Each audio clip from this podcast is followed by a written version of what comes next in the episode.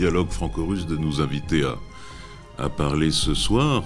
Alors, en effet, euh, cette euh, guerre germano-soviétique, je me tue à le rappeler depuis des années, est, probablement l'une des, guerres les plus meurtrières de toute l'histoire de l'humanité l'une des plus grandes, je parle en termes de volume, d'espace, de, de, force euh, mise en jeu, etc., etc., que euh, ce conflit entre euh, l'Allemagne nazie et l'Union soviétique constitue en tant que tel une guerre particulière à l'intérieur de la Seconde Guerre mondiale, euh, en fait, à l'intérieur de la Seconde Guerre mondiale, d'un point de vue euh, opérationnel et militaire, on peut dire qu'il y a trois guerres qui se déroulent.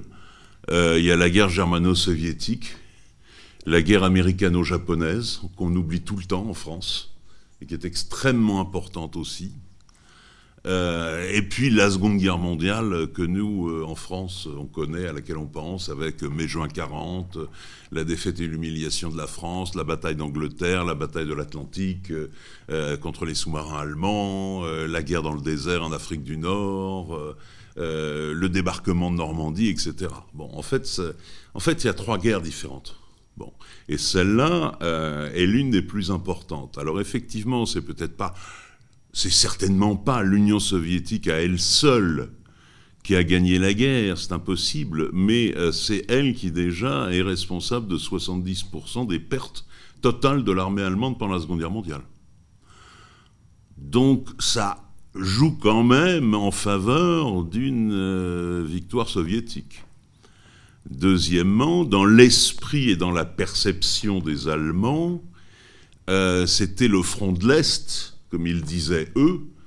Euh, c'est pour ça d'ailleurs que je pense qu'en Occident, on n'a pas à parler de front de l'Est, puisque le front de l'Est, c'est une euh, perspective allemande. C'est le front de l'Est, donc pour eux, pour les Allemands, qui était l'enjeu majeur, qui était l'obsession majeure, qui etc., etc.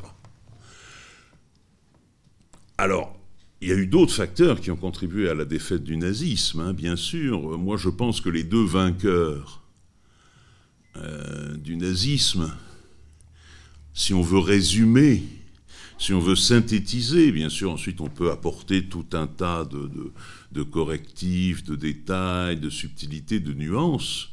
Mais je pense que les deux vainqueurs du nazisme sont les peuples du RSS, d'une part, et l'armée rouge, et d'autre part l'industrie américaine. C'est eux les deux vainqueurs.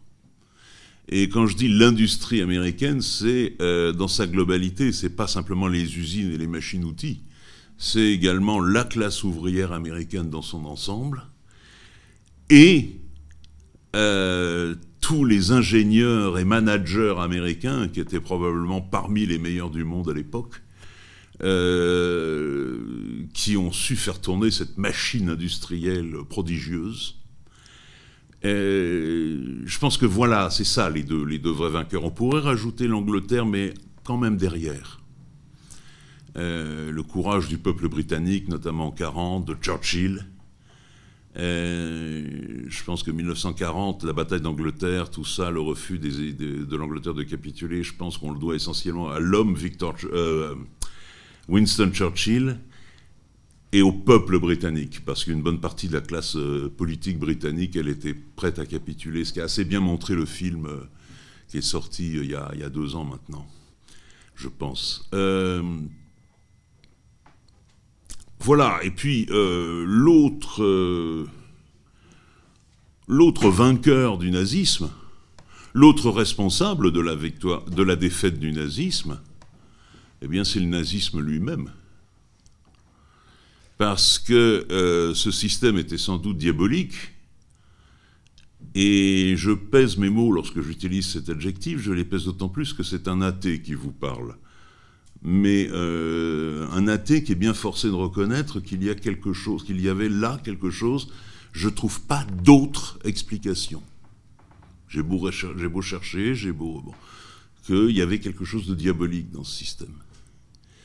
ce qui ne veut pas dire que le système d'en face, celui des soviétiques, était idéal, était parfait. Loin de là, très loin de là, mais je pense qu'il faut établir des hiérarchies, des hiérarchies, y compris dans le mal. donc, tout ça, ça, et puis donc ce, nazisme était un système profondément chaotique. Euh, en français, on dirait, on, emploierait une expression très vulgaire dans le langage parlé que les Français apprécient tant. Euh, c'était un système profondément bordélique et mal organisé.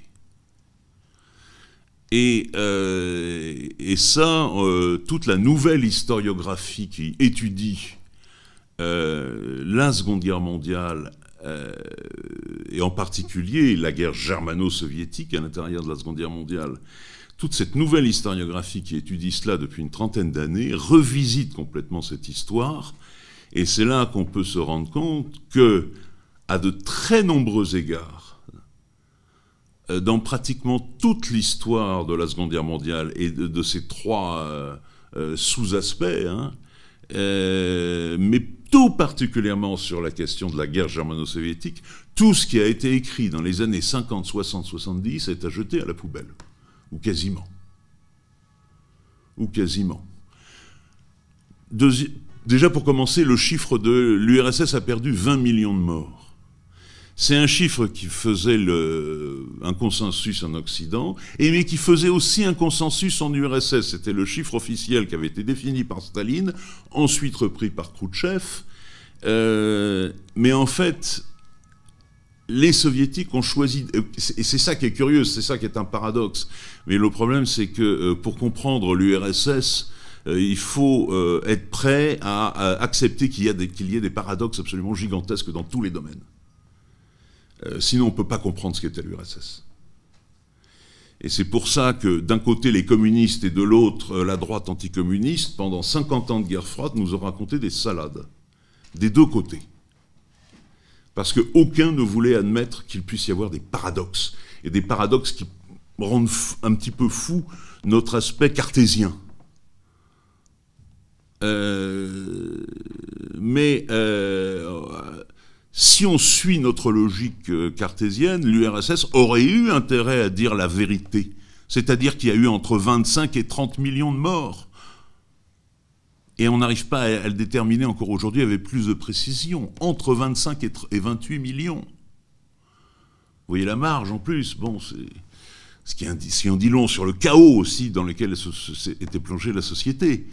Euh, mais donc, si on suit nos raisonnements, on se dire, ben, euh, les Russes, les Soviétiques auraient dû, euh, au contraire, insister dès le départ, dans l'intérêt de leur propre propagande, euh, ils auraient dû insister sur cette question.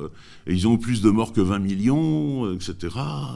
et éventuellement, ils auraient dû gonfler ce chiffre. Donc, si on gonfle 20 millions, ça donne, je sais pas, moi, 35, voilà.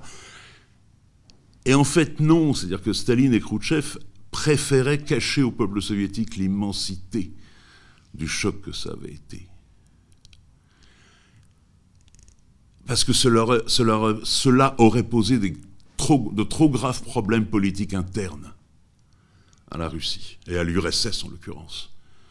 Euh, de remise en cause euh, d'un grand nombre de, de, décisions prises par Staline, mais par euh, les dirigeants soviétiques en général. Et c'est seulement après la chute de l'URSS que les historiens ont euh, revisité cette question et ont, euh, et ont réévalué ce chiffre. Enfin, quand je dis après la chute de l'URSS, le, processus de, révision historique avait déjà commencé euh, sous la, perestroïka et la glasnost gorbatchevienne. Et puis, il y a eu aussi euh, ce qui a permis de, revoir une grande partie de cette historiographie, c'est qu'il y a eu une véritable révolution dans ce domaine qui s'est produite curieusement aux États-Unis et curieusement dans l'armée américaine. il se trouve qu'à la fin des années 80, milieu des années 80, il y a eu un certain nombre d'officiers du renseignement de l'armée de terre américaine qui euh, se sont dit bon, euh, voilà, on sort d'une défaite catastrophique au Vietnam, on sort d'une semi-défaite en Corée en 53, etc. il serait bien qu'on commence à étudier vraiment l'histoire militaire de l'URSS. Parce que le problème, c'est que depuis 1945, les Allemands les Américains, pardon, s'étaient fiés presque exclusivement pour étudier cette guerre germano-soviétique au point de vue allemand, aux sources allemandes, mais également au point de vue des militaires allemands qu'ils avaient récupérés et dont ils allaient servir dans les années 50 et 60 pour recréer la Bundeswehr, c'est-à-dire l'armée ouest-allemande. Et ces gens-là ont eu intérêt à faire passer leur, euh, leur point de vue. Non seulement d'un point de vue idéologique, mais même d'un point de vue strict, euh, euh, strictement technique et professionnel de l'art militaire. c'est-à-dire, bon, ben, les Russes, ils attaquent toujours par, en faisant des vagues d'assaut massives où ils perdent des milliers d'hommes, etc., etc. C'est beaucoup plus compliqué que ça, on le sait maintenant il y a une véritable, euh, il y a une nouvelle histoire militaire de l'URSS qui a commencé à être réécrite, et quand je dis commencer, ça, c'est même aller plus loin que le début, hein, euh, par ces historiens américains euh, depuis la fin des années 80. En France, on a deux historiens qui travaillent beaucoup sur ces questions depuis déjà, oui, 25 ans environ. Euh, c'est Jacques Sapir pour commencer, et ensuite Jean Lopez, euh, qui ont écrit euh, les deux énormément d'ouvrages sur ces questions, ouvrages qui pour moi sont des bibles, hein, même s'il m'arrive d'avoir tel ou tel point de désaccord ponctuellement avec l'un ou l'autre, j'ai pas peur de le dire et j'ai pas peur de leur dire non plus, d'autant plus que l'un et l'autre sont des amis. voilà, bon, un travail d'historien n'est jamais parfait, il est toujours à recommencer, toujours à refaire ça fait partie des lois du genre.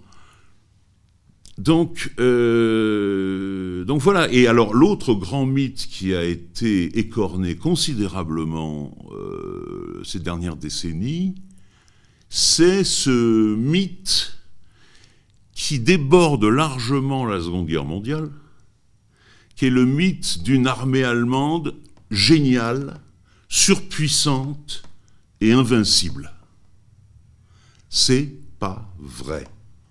L'armée allemande avait des qualités, avait des points sur lesquels elle était très, très, très compétente, puissante, euh, tout ça, rien à redire là-dessus.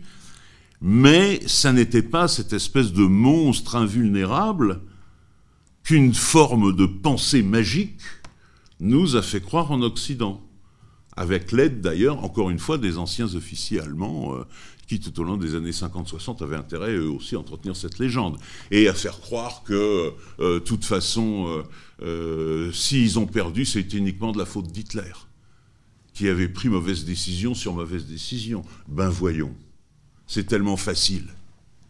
C'est tellement facile. D'abord, il est mort, il ne peut plus se défendre.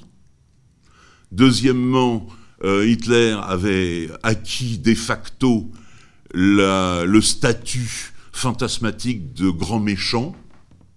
Donc c'était facile de lui faire porter le chapeau pour tout. Et donc c'est lui qui avait pris les mauvaises décisions pendant la guerre. Les militaires allemands, eux, non. Sauf qu'en faisant la chose suivante, les militaires allemands refaisaient la même chose que ce que font beaucoup de militaires au XXe siècle, à commencer par eux d'ailleurs, c'est faire porter le chapeau aux civils. Nous, on a gagné, hein, c'est les civils qui ont, qui ont pris des mauvaises décisions. Les Allemands avaient fait exactement la même chose en 1918-19 avec la légende du coup de poignard dans le dos. L'armée allemande n'a pas été vaincue, elle était trahie de l'intérieur et poignardée dans le dos par les juifs et les communistes. C'est exactement la même chose. Ils ont refait la même chose, sauf cette fois-ci, ce n'était pas les juifs et les communistes, c'était les nazis. Mais ça revient au même les militaires français qui en 62 disent euh, sur le terrain on avait gagné, mais euh, euh, c'est les politiques qui nous ont trahis. Le problème c'est que la guerre est politique. La guerre, contrairement, c'est ça que, Clausewitz nous enseigne, c'est ça la première leçon de Clausewitz, que d'ailleurs les, militaires allemands ont toujours très mal lu, comme par hasard. Euh, c'est toujours les cordonniers les plus mal chaussés. Euh, les, euh, la guerre est un fait, c'est le phénomène le plus politique de tous les phénomènes politiques humains. Donc penser la guerre de façon uniquement technique, c'est pas la peine. C'est pas la peine. Et c'est ça tout le problème des militaires allemands. Et c'est pour ça, moi, souvent, je, en donnant des conférences, par exemple, à des élèves officiers ou des officiers, déjà même à l'école de guerre, euh, je suis en train de leur expliquer, vous savez, ce mythe de l'armée allemande, etc. Alors qu'eux, ils sont dedans, hein, à fond. Ah, l'armée allemande, l'armée allemande, géniaux, etc. oui, mais enfin, c'est comme un bon ébéniste. Si, si le bon ébéniste est capable de faire une, ben, bonne table, je dis, ah, c'est le minimum qu'on lui demande. Maintenant, ensuite, la table, faut la vendre. faut trouver une, pièce dans laquelle la mettre. faut lui trouver un usage. faut trouver tout ça. Bon, euh, je veux dire, euh, le, succès de la firme Ikea ne s'est pas fait uniquement avec des bons ébénistes. D'ailleurs, plutôt sans, mais ça, c'est un, autre débat. Mais euh, vous voyez, tant que les militaires ne comprendront pas que la guerre est fondamentalement politique, ils ne comprendront rien. La guerre d'Algérie a été gagnée d'un point de vue tactique sur le terrain, mais elle a été perdue politiquement et stratégiquement. Les Américains pour la guerre du Vietnam, pareil. Il faut comprendre ces phénomènes qui sont globaux. Euh, les militaires français disent oui, mais en 62, on avait vaincu toutes les Katibas euh, algériennes, etc. C'est vrai. C'est vrai, c'est parfaitement vrai. Le problème, c'est que cette fois-ci, après la, défaite des Katibas dans les campagnes et dans les montagnes, c'était les villes qui commençaient à se soulever. Ça veut dire que cette fois-ci, il allait falloir se mettre à lutter contre des millions et des millions de gens, et pas simplement contre trois, ou quatre guerrilleros dans des euh, paumés dans les montagnes.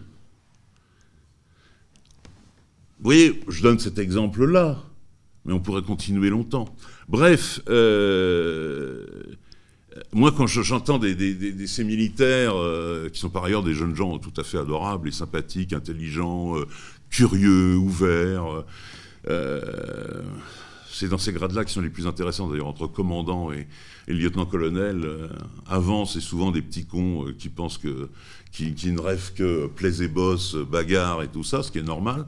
et après, ça devient des généraux un peu chafouins et justement un peu trop euh, courtisans et politicards. Mais euh, ça, c'est encore une autre affaire.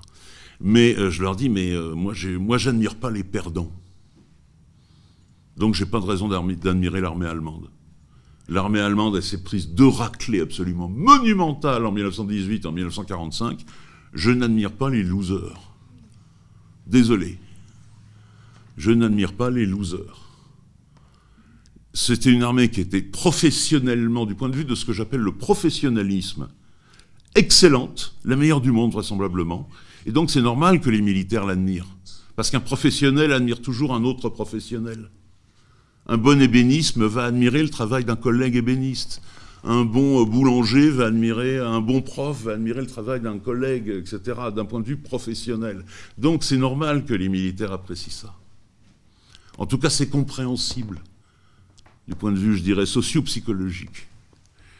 Euh, mais il faut le dépasser. L'armée allemande était excellente professionnellement, tactiquement elle était souvent très bonne. Au niveau de ce qu'on appelle l'art opératif, rien, zéro, puisque de toute façon leur théorie militaire n'avait pas euh, intégré ce concept inventé par l'excellentissime euh, école théorique militaire soviétique de l'entre-deux-guerres ce concept absolument génial d'art opératif qui se situe à la jonction de la stratégie et de la tactique. Et puis au niveau stratégique, l'armée allemande était une catastrophe. Une catastrophe. Euh, c'est une, armée vraiment très très mauvaise, euh, armée et puis dirigeants politiques ou militaires également, qui fondamentalement n'avaient pas compris ce qu'était la stratégie, n'avaient pas compris surtout euh, pendant cette euh, Seconde Guerre mondiale, mais c'est déjà en partie vrai pour la première, ils n'avaient pas compris à quel point le monde avait changé. Or, l'armée allemande était restée fondée euh, du point de vue stratégique, c'est-à-dire du point de vue mental, donc du point de vue méta-stratégique en quelque sorte, était restée sur des paradigmes euh, aussi bien conceptuels que spatiaux, géographiques, temporels, l'armée allemande était restée figée sur des paradigmes qui étaient ceux de l'époque de Frédéric II et de Napoléon. C'est-à-dire, on fait la guerre à l'échelle du continent européen, ce qui est, une toute ce qui est un petit continent, là, alors que la guerre au XXe siècle était devenue une guerre planétaire.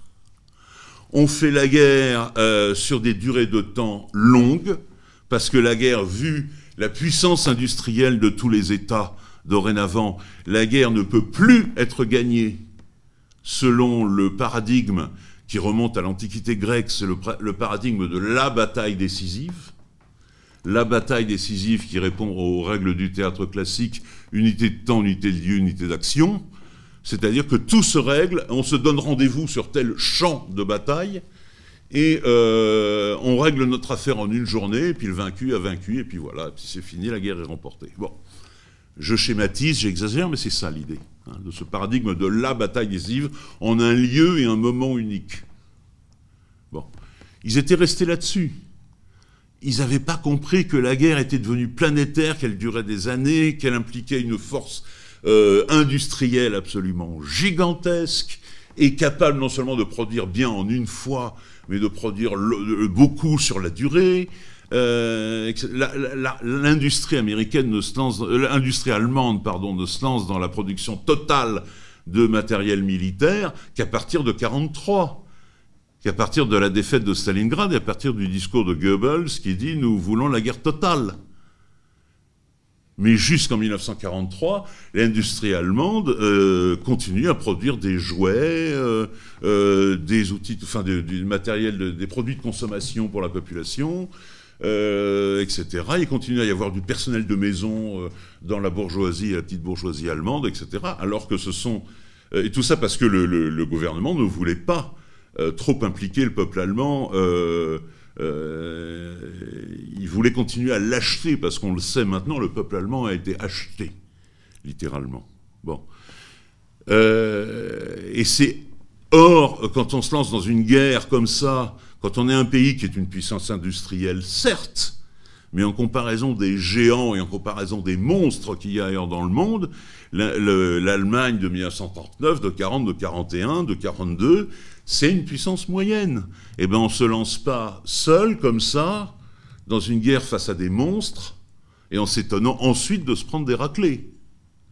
Et surtout, on ne se lance pas dans une guerre face à des monstres sans se donner le maximum d'atouts. C'est-à-dire, dès le départ, dès 1939, il aurait fallu, il eût fallu que euh, la production entière de l'économie allemande soit tournée vers la guerre.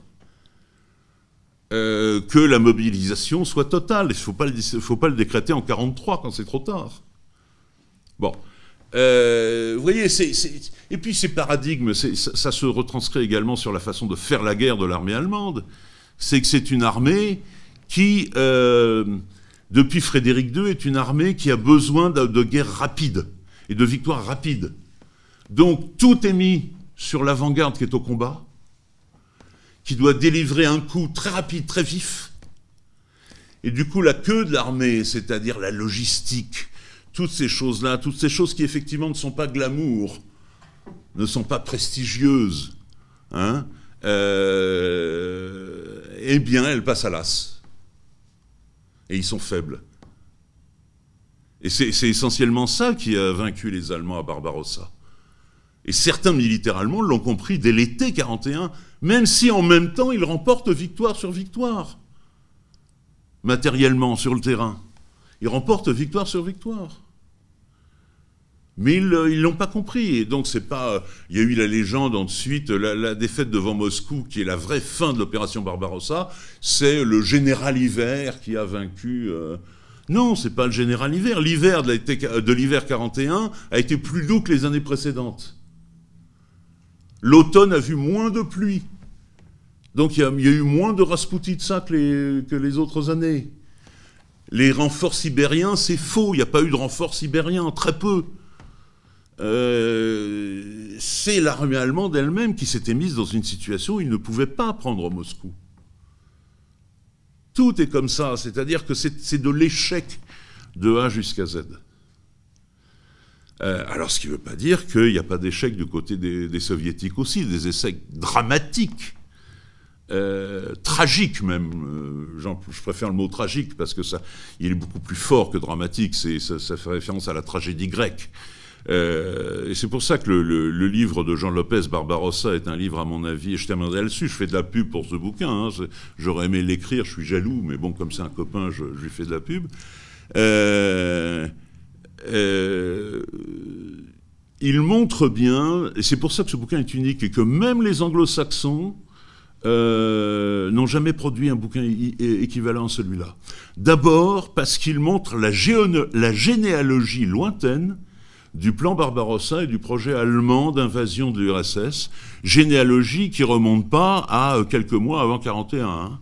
C'est une généalogie qu'on retrace, qu'on peut faire euh, remonter à avant même le nazisme, qui commence dès 1918-19. Ne serait-ce que parce que maintenant, là aussi, l'historiographie a fait, des progrès euh, considérables.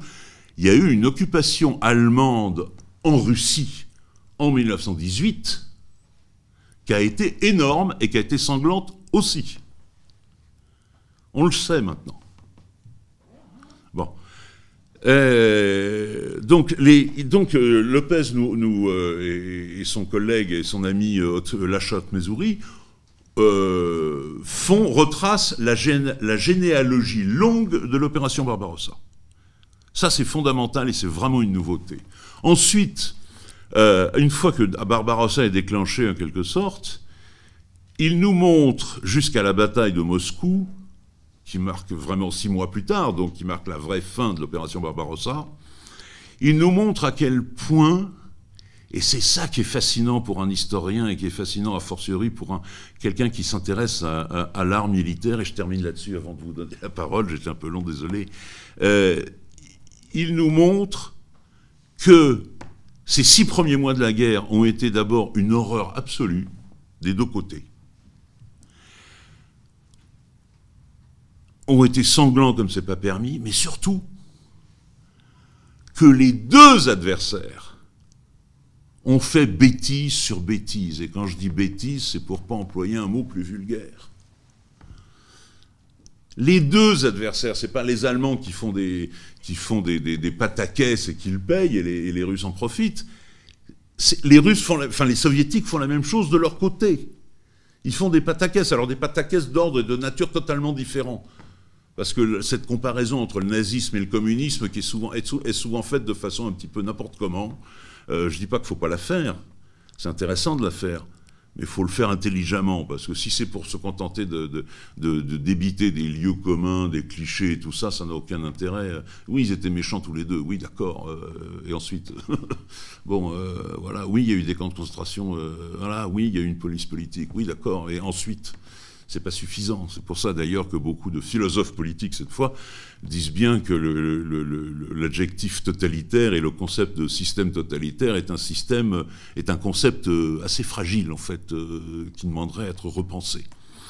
Euh, mais bon, c'est encore une autre histoire, comme disait Kipling. mais les deux adversaires, pendant ces six mois, font autant, passez-moi l'expression, mais je ne peux pas m'en empêcher, il n'y a pas d'autre mot, parce que quand vous lisez le bouquin, vous avez envie de vous taper la tête contre les murs. Ils font autant de conneries, ils sont aussi nuls et lamentables les uns que les autres. Et c'est ça qui est intéressant d'ailleurs, parce que c'est parce que les chefs militaires sont mauvais stratégiquement ou enfin sont, incompétents, que, les chefs politiques savent pas où ils vont, etc., etc., que les guerres sont les plus sanglantes. Toujours. Et ça, c'est une conclusion d'historien militaire qui dérange toujours les antimilitaristes. Mais en fait, les vraies guerres les plus sanglantes, ce sont les guerres qui sont dirigées par des incompétents. Quand un type est compétent, il y a moins de morts. C'est là où le discours, euh, globalement et relativement, oui c'est là où le discours classique de l'antimilitarisme, qui est un discours euh, impolitique, euh, est un discours en fait qui, ne mène à rien, parce qu'il oublie euh, le principal, il, évite d'aborder le vrai problème qui est celui de la compétence dans la stratégie. Et ensuite, dans ce qui se décline à partir de la stratégie, c'est-à-dire ce, ce, que l'école théorique soviétique appelle l'art militaire.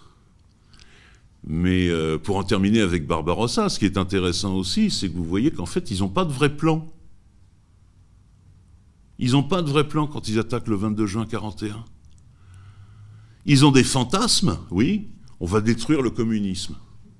Bon, c'est pas un objectif politique, ça c'est un fantasme. Ce qui ne veut pas dire qu'on puisse pas le faire. La preuve, les Américains ont réussi à le faire. Mais, euh, mais ça ne se fait pas de cette façon-là. Euh, on va euh, éliminer la race juive des territoires de l'Est. C'est du fantasme tout ça. Ce qui ne veut pas dire qu'ils ne vont pas faire du, mal, hein. mais c'est du fantasme. ils n'ont pas de vrai objectif. Ils, commencent, par un, premier objectif. Ils, partent sur trois objectifs Leningrad, Moscou, Kiev. Bon mais en sachant que Moscou est l'objectif principal au début de la guerre. Et puis peu à peu, ils s'aperçoivent que ben, Moscou, oh, ben non, finalement, on va pas y arriver.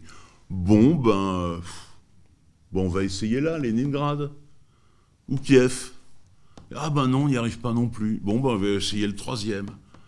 Ah mince, on n'y arrive pas non plus. Quand vous lisez euh, le, récit, le déroulé de, la guerre et des décisions de l'état-major allemand, c'est ça, vous avez l'impression d'avoir affaire à des, à des sales gosses qui veulent un truc de façon très velléitaire, et puis quand ils s'aperçoivent qu'il y a des difficultés pour l'atteindre, oh bon, ben on passe au suivant, et puis euh, il n'y arrive pas non plus. Euh, enfin, c'est pas sérieux, c'est pas adulte. C'est grotesque, voilà. Euh, ce qui ne les empêchera pas de faire euh, des millions de morts, ce qui ne les empêchera pas d'être très efficaces sur le champ de bataille, ce qui ne les empêchera pas d'être professionnels, ce qui ne les empêchera pas de faire beaucoup de mal. Bien évidemment. Comme quoi les choses sont compliquées. Voilà, j'aurais beaucoup de choses à dire, je suis désolé, j'ai déjà pris trop de temps. Euh,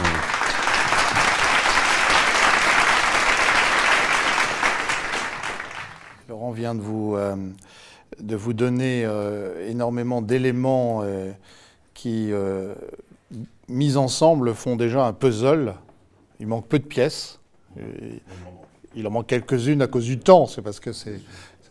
il, fallait me passer la parole un peu plus tard. Le puzzle aurait été complet. je ne suis pas comme mon collègue euh, spécialiste d'histoire euh, militaire, et donc je ne m'aventurerai pas euh, beaucoup sur ce terrain-là, même si j'ai lu les ouvrages qu'il cite, je les recommande aussi, et même si j'ai une idée sur la stratégie allemande, effectivement, ce qu'elle avait, avait de spécifique, et puis surtout sur ces fantasmes, j'y reviendrai tout à l'heure, dont nous parlons, puisque effectivement,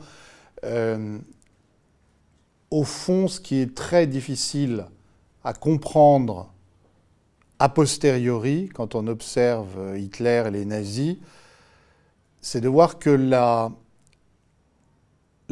l'intention génocidaire, plutôt le génocide, les génocides, puisqu'ils en commettent plusieurs dans cette guerre, on va y revenir, les génocides sont conçus par eux comme des armes stratégiques.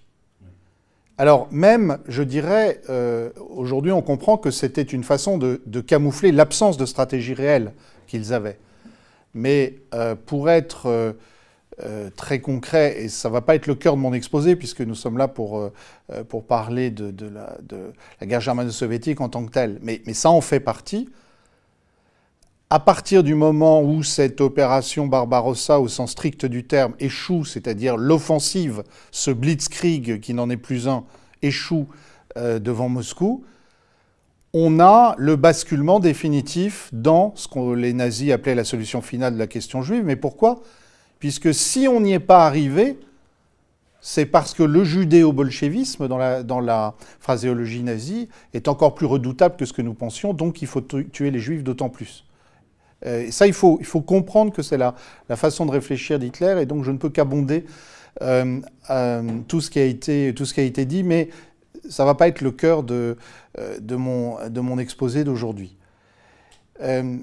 je confirmerai et je dirai avec mes mots à moi ce que vous avez entendu tout à l'heure, c'est sans doute la guerre la plus meurtrière de l'histoire, la plus terrible de l'histoire. C'est un conflit sans doute qui, qui attend encore, je dirais, le, grand écrivain qui pourrait en faire saisir toutes les dimensions.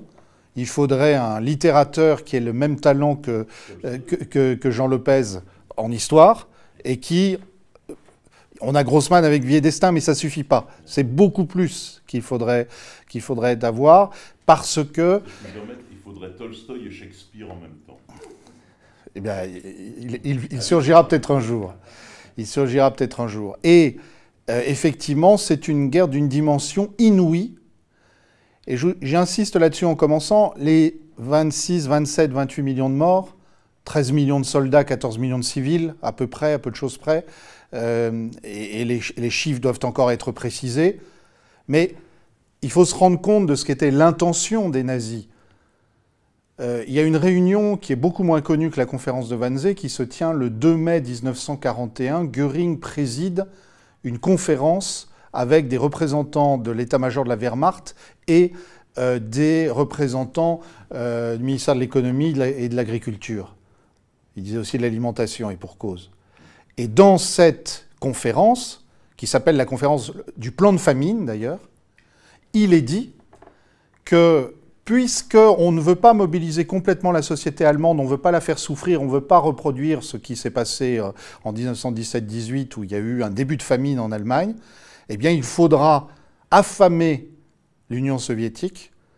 Et pour cela il faudra que 30 millions de personnes meurent. Si on veut respecter le, calcul qui est fait, euh, il faut affamer 30 millions de personnes pour pouvoir continuer à nourrir les Allemands et gagner la guerre. Alors c'est monstrueux quand vous entendez ça. Et, cette conférence, elle est, aussi monstrueuse que Wannsee, ou Wannsee est aussi monstrueuse que cette conférence, mais elle est encore plus, plus explicite.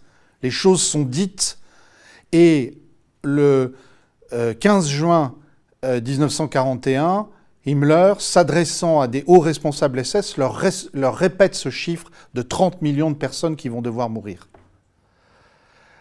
Alors si euh, vous euh, réfléchissez euh, au fait que les nazis ont provoqué la mort de quasiment 30 millions de soviétiques, je ne fais pas une équivalence entre ces deux chiffres, mais malgré tout, ça vous permet de mesurer la réalité de l'intention génocidaire.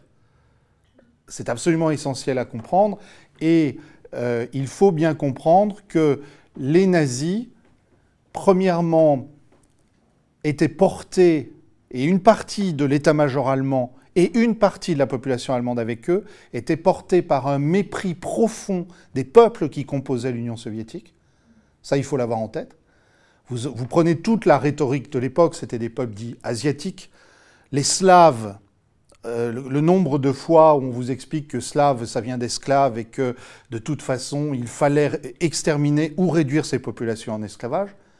Et puis, surtout, le mythe du judéo-bolchevisme, c'est l'idée que sur des, sur peuples qui étaient tenus en main par une dynastie euh, euh, des Romanov qui était revigorée en permanence par du sang allemand, puisque c'est comme ça qu'ils pensaient, eh bien, une fois qu'elle a disparu, les Juifs, qui tenaient le communisme, exploité jusqu'au bout euh, les peuples, à commencer par le peuple russe, et donc il suffira de se débarrasser des Juifs, de donner un grand coup de boutoir, tout ça s'effondrera, et c'était la, la vision complètement fantasmatique euh, des euh, fantasmagoriques des, nazis, mais aussi partagé par une partie de l'état-major allemand, puisque euh, lorsque Hitler disait nous, aurons gagné la guerre en, en trois mois, l'état-major répondait peut-être même en six semaines.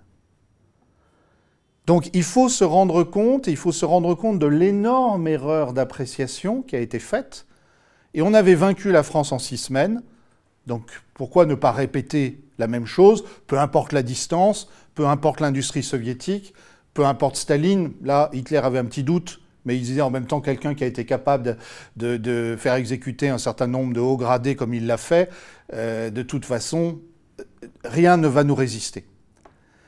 Mais j'insiste sur cette intention génocidaire et euh, bien entendu, vous connaissez le, phénomène d'intensification euh, du massacre des, Juifs dès l'été 1941 par fusillade, ce que le projet de recherche du père Patrick Desbois sur la Shoah par balle a remarquablement euh, montré, avec aujourd'hui plus de 5000 interviews qui racontent euh, ces, massacres qui ont eu lieu sur le terrain. Qui, un tiers des victimes de la Shoah n'a pas eu lieu dans les camps d'extermination en Pologne, mais a eu lieu sur le territoire de l'ancienne Union soviétique par fusillade ou par d'autres moyens de tuerie euh. Ça, il faut l'avoir en tête. Mais ce qui est moins connu, c'est euh, la famine imposée aux prisonniers de guerre soviétiques entre l'été 41 et l'été 42, avec un taux d'attrition de 90%. Sur les 5 euh, millions 7 euh, euh, de mémoire de prisonniers de guerre soviétiques faits tout au long de la guerre, il y en a plus de pratiquement 3 millions 5 qui sont morts des mauvais traitements. Alors un certain nombre dans les camps de concentration lorsqu'ils ont été envoyés, mais surtout dans cette première année de la guerre. Pourquoi? Eh bien, c'est la politique de famine dont je vous parlais tout à l'heure. Il fallait se débarrasser d'un certain nombre de, bouches à nourrir. Mais là, ce n'est pas les SS, c'est pas Heydrich sur lequel j'ai travaillé qui est à l'origine de ça. C'est l'état-major de la Wehrmacht. Et donc, vous comprenez ce que vous a euh, euh, expliqué Laurent tout à l'heure, à savoir que à partir des années 45-50, euh, les anciens officiers de la Wehrmacht qui deviennent officiers de la Bundeswehr, de l'armée de la République fédérale d'Allemagne, n'ont aucun intérêt à ce qu'on raconte ces choses-là. Il faut le taire. C'est une autre histoire que l'on commence à, raconter. C'est l'histoire d'une, finalement, une sorte de préhistoire de l'OTAN. Bon, alors ce qui était embêtant, c'est qu'on avait Hitler euh, à la tête de l'Allemagne. Mais regardez, euh, une fois qu'on s'en est débarrassé, après 1945, eh ben, la guerre a continué. Alors ça, il y a eu une petite pause, mais finalement, Staline, c'était bien Staline, c'était comme Hitler. Et donc, on a continué cette guerre. Et cette fois-ci, ben, il n'y avait aucun doute, puisque les Américains, ils étaient de notre côté. Euh, donc, il y a ce mythe-là qui, a, qui a été créé, mais c'est le premier point que je voulais développer et je ne veux pas euh, l'approfondir trop, d'une part parce que je finirais par euh, susciter un sentiment d'horreur euh, profond chez vous et vu le, nombre de choses horribles que je pourrais raconter, mais parce que, d'autre part, je n'ai pas le temps de, de m'étendre trop là-dessus, et puis on pourra y revenir pendant le, pendant le débat, mais c'est une guerre d'extermination, elle a été pensée comme telle par une élite militaire allemande profondément dévoyée. Il faut dire, il faut le dire. Je ne, sous-estime pas ce qu'ont fait les, officiers qui ont conspiré contre Hitler, qui souvent d'ailleurs sont sortis des préjugés dont nous parlons, se sont rendus compte en voyant la guerre sur le terrain. Mais malheureusement, c'est resté une minorité, et cette minorité, elle n'a pas empêché la majorité de leurs collègues, ces grands professionnels dont on vous parlait tout à l'heure, euh, de se comporter de manière profondément euh, déshumanisée. Euh, il faut comprendre que ce qui était l'une des plus grandes puissances industrielles du monde, qui était un pays de haute civilisation jusque-là, un pays qui avait produit les musiciens, les artistes, les, écrivains que, nous savons, un pays qui avait fait l'industrie européenne en partie pour la, seconde révolution industrielle, ont été capables de considérer que 100 euh, millions, 200 millions, 300 millions de personnes qui vivaient à l'est euh, de euh, l'Europe occidentale ou centrale étaient euh, des sous-hommes, entre guillemets, et qu'ils étaient bons à être réduits en esclavage ou à être, euh, exterminés. Il faut prendre la, mesure de ça. Et à partir de là, on comprend mieux, et c'est le deuxième point que je voudrais traiter, euh, le déni de mémoire, en fait, qui, se, qui s'enclenche à partir des années 1950. Parce que, comme ça vous a été dit tout à l'heure, effectivement, Staline et la direction communiste avaient commis tellement d'erreurs qu'eux-mêmes, ils n'ont jamais raconté l'ampleur de ce qui s'était passé. C'était seulement 20 millions de morts, disait-il. En fait, on sait aujourd'hui que c'est peut-être jusqu'à 10 de plus.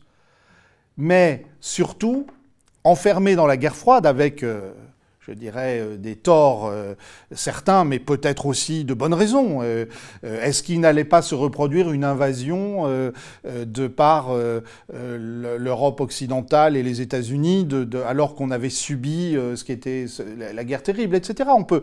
Il y en a un qui a, très bien compris ça en France, c'est De Gaulle. De Gaulle avait compris que une partie de la psychologie de la guerre froide du côté soviétique était liée au traumatisme de ce qui s'était passé entre 1941 et 1945. Et souvent, il a tâché de modérer ses alliés de l'OTAN. Euh, et d'ailleurs, lorsqu'il sort du commandement intégré de l'OTAN, c'est précisément pour marquer cela. Et, euh, il était le seul à avoir compris, par exemple, que si jamais l'Allemagne fédérale euh, acquérait des, armes atomiques, des armes nucléaires, c'était un casus belli pour l'Union soviétique. donc, je ferme cette parenthèse. Mais fondamentalement, il y a eu un déni de mémoire. Ce déni de mémoire, il a été bien sûr allemand, et je vais y revenir un petit peu. Il a été aussi européen, et il a été encouragé par les Américains, puisque quelle que soit la lucidité des historiens militaires américains à partir de la période Reagan, ce qui est un des paradoxes d'ailleurs de cette, de cette période, eh bien, euh, euh, malgré tout, les Américains ont toujours euh, tenu à raconter qu'ils avaient gagné la guerre. Alors, leur industrie avait gagné la guerre. et il est bien vrai que, effectivement, les choix décisifs qui ont été faits par Roosevelt à partir de, 40-41 expliquent le, dénouement de la guerre, mais rien n'aurait été possible sans les 13 millions de soldats soviétiques qui sont tombés sur le front euh, de la guerre germano-soviétique.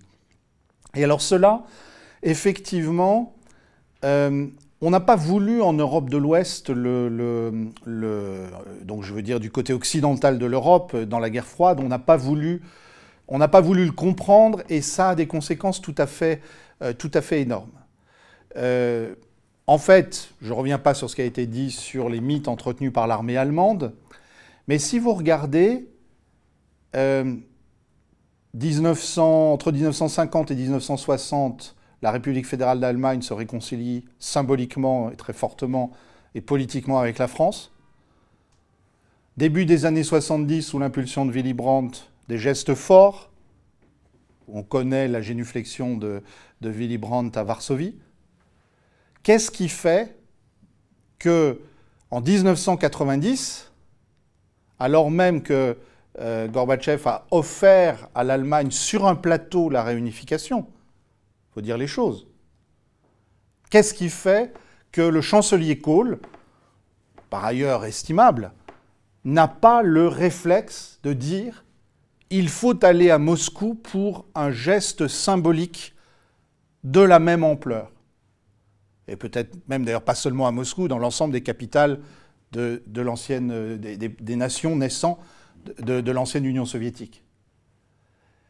Et je crois que euh, là, on touche à cet élément euh, absolument fondamental que je désignais tout à l'heure, c'est-à-dire l'horreur de la guerre germano-soviétique du point de vue des intentions et des réalisations allemandes, et tout cela camouflé par la bonne conscience anticommuniste de euh, l'après euh, euh, Guerre mondiale, et puis aussi l'idée que finalement, bah, on allait réparer éventuellement, si on avait une quelconque dette, on allait, on allait la réparer par l'aide économique, puisqu'après tout, c'est ce que Kohl propose à, Gorbatchev à, à l'été 1990.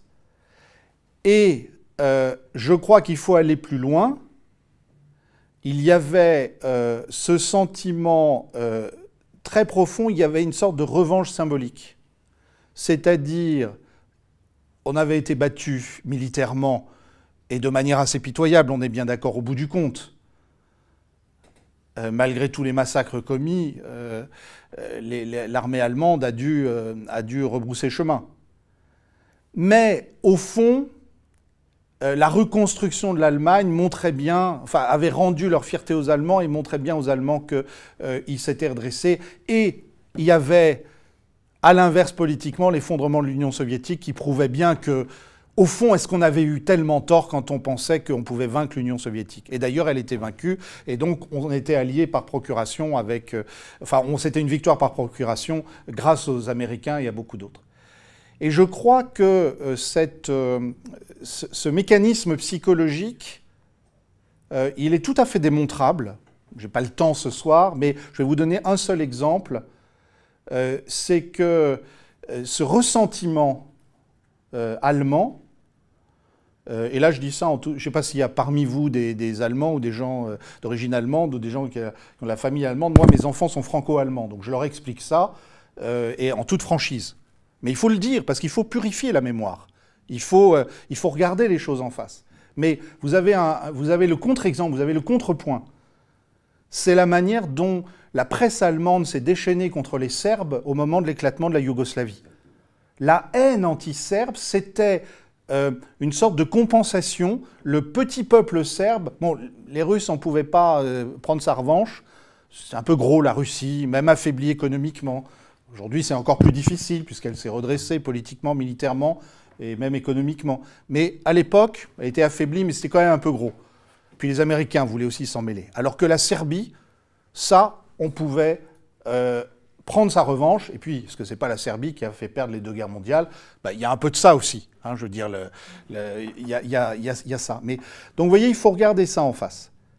Et à partir de là, je crois que ça a des conséquences tout à fait considérables, parce que nous vivons tous, et quand on réfléchit à la, à la, à l'absurde situation dans laquelle se trouve l'Europe consistant, alors qu'il alors qu'il y a une réalité de la culture européenne qui inclut la Russie, alors qu'il y a une réalité historique, euh, on l'évoque ce soir, qui est que sans l'Union soviétique, le nazisme n'aurait jamais été vaincu. Et quoi qu'on dise euh, sur le communisme, et on peut le critiquer sous tous les angles, mais on est bien obligé finalement de dire que l'Europe a été libérée par l'armée rouge, il faut bien le dire, eh bien, quand on a, tout, ça, quand on a tout ça en tête, euh, on se rend bien compte que euh, parce qu'on n'a pas voulu regarder, moi c'est ma thèse personnelle, celle que je voudrais défendre ce soir avant de conclure,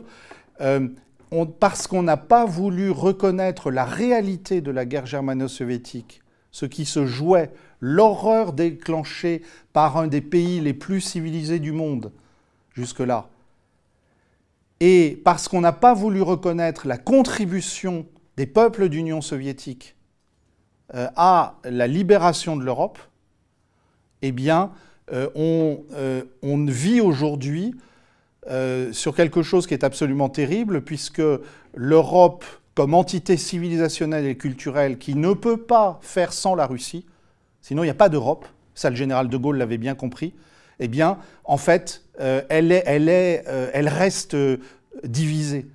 Aujourd'hui, nous sommes quand même dans cette situation absurde où nous, avons, nous avons plus de tropisme pour le pays héritier d'un empire qui a, en, en, permanence voulu embêter l'Europe, à savoir la Turquie, et nous sommes coupés de la Russie qui est profondément européenne et qui a contribué à ce que la civilisation de liberté européenne, elle survive au nazisme et au fascisme. Et ça, je crois que c'est quelque chose que euh, nous devons essayer de, prendre, euh, de regarder en face. Alors, deux remarques pour finir. Bien sûr, euh, il y a les, les États-Unis d'Amérique qui imposent leur vision, etc., tout ce qu'on veut. Oui, enfin, vous remarquerez que quand on avait un président américain qui, au fond, aurait bien aimé se réconcilier avec la Russie, il y a peu de temps, là, euh, l'Union européenne, comme un seul homme, disait Ou l'affreux, il veut collaborer avec Poutine. non, mais il faut quand même voir les, le nœud de contradiction auquel on, est confronté. Donc, qu'on ne nous fasse pas le coup de c'est les Américains qui nous amènent à. Non, les Européens ne le veulent pas.